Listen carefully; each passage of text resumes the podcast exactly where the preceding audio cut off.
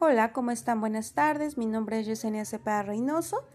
Soy psicóloga de formación y bueno, hace ya algunos años me desempeño en la psicología educativa, propiamente en el campo de la educación especial. Actualmente me desempeño en una asociación civil que se llama CAPTI. Es un centro de atención psicopedagógica y desarrollo infantil que busca la inclusión, la integración y la igualación de derechos para las personas con discapacidad. Como tal, este grupo vulnerable pues está limitado en muchos em, factores, en muchos sectores de la, de la sociedad. Y bueno, buscamos integrarlos, incluirlos en la escuela, en la cultura, en el arte y en la vida laboral.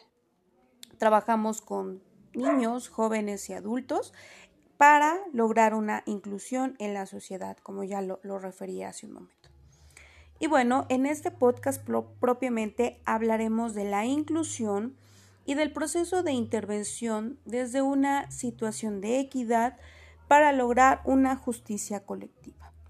Brevemente les comento que hablaremos de conceptos importantes como la inclusión, como la educación inclusiva, como la justicia social y cómo estos tres conceptos están estrechamente relacionados y que buscan generar justamente una equidad en la sociedad, logrando o pretendiendo tener una justicia social.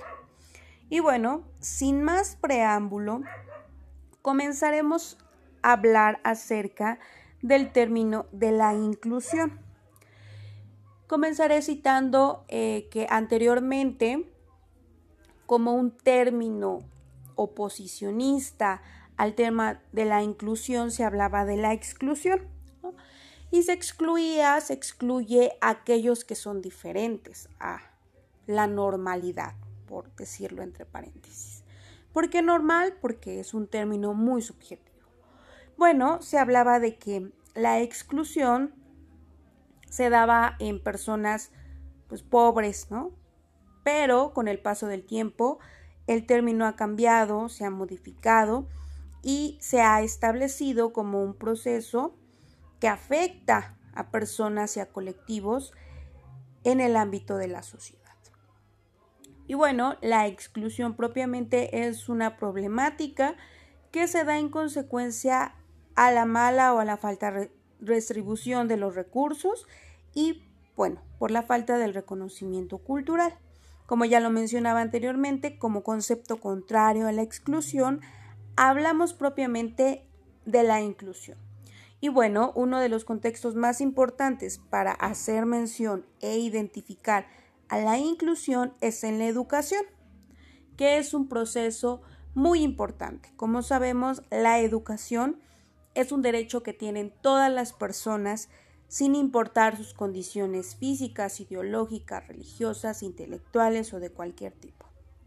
Y bueno, en este sentido, la UNESCO define a la inclusión como el proceso de identificar y responder a la necesidad de las diversidades de todos los estudiantes a través de la mayor participación en el aprendizaje, las culturas y las comunidades, reduciendo la exclusión en la educación. Como tal, este proceso de inclusión involucra cambios y modificaciones en contenidos, estructuras y estrategias, con una visión que incluye a los niños en cualquier rango de edad, con el objetivo de educar a todos. La inclusión debe de satisfacer las necesidades de todos los alumnos, sean cuales fueren las características personales, psicológicas o sociales.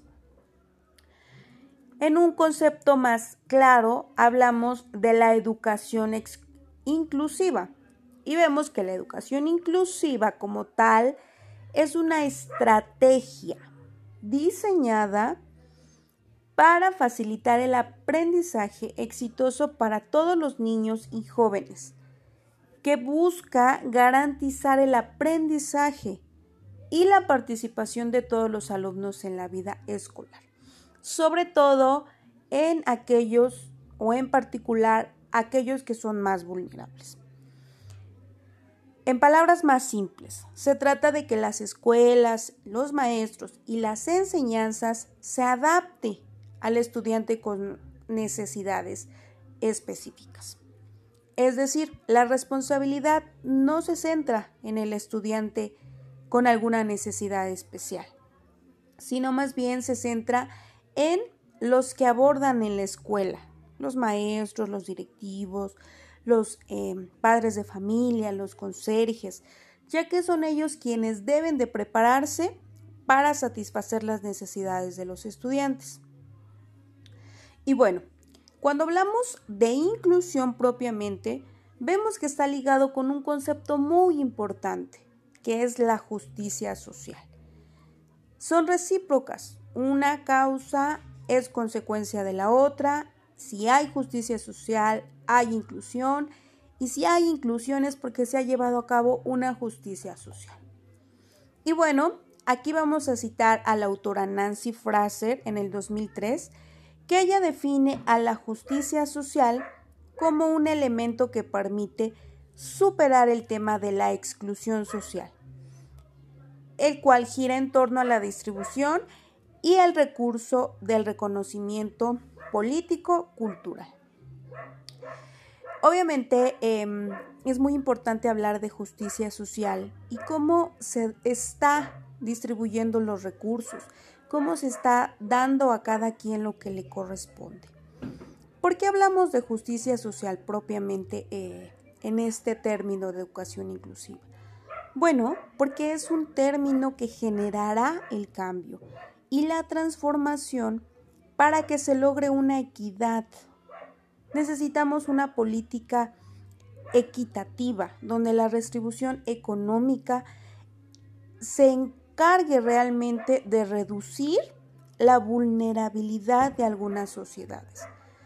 Eh, para lograr el cambio verdadero y que realmente podamos hablar de una educación inclusiva, necesitamos estados y gobiernos que brinden las herramientas para poder ser una sociedad inclusiva. Sin embargo, la tarea no está justamente o no se centra del todo en la eh, posibilidad económica o en la redistribución de los recursos económicos. También necesitamos personas que estemos preparadas, que, estemos interesados en generar el cambio. ¿Y quiénes somos? Pues lo, hacemos nosotros, los docentes, los maestros, que a través de nuestro ejemplo, de nuestra participación, tenemos la tarea de modelar, de concientizar qué es la inclusión.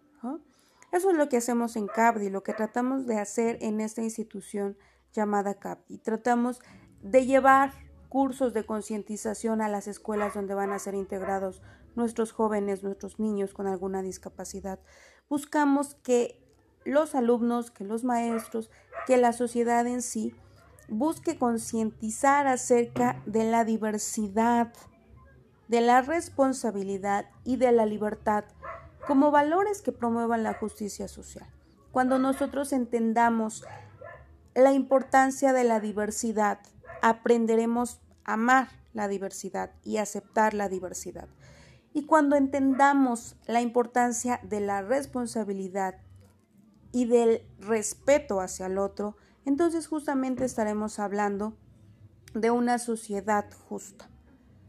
De ese modo podremos lograr no solo la inclusión en la escuela, sino la inclusión para todos aquellos grupos vulnerables.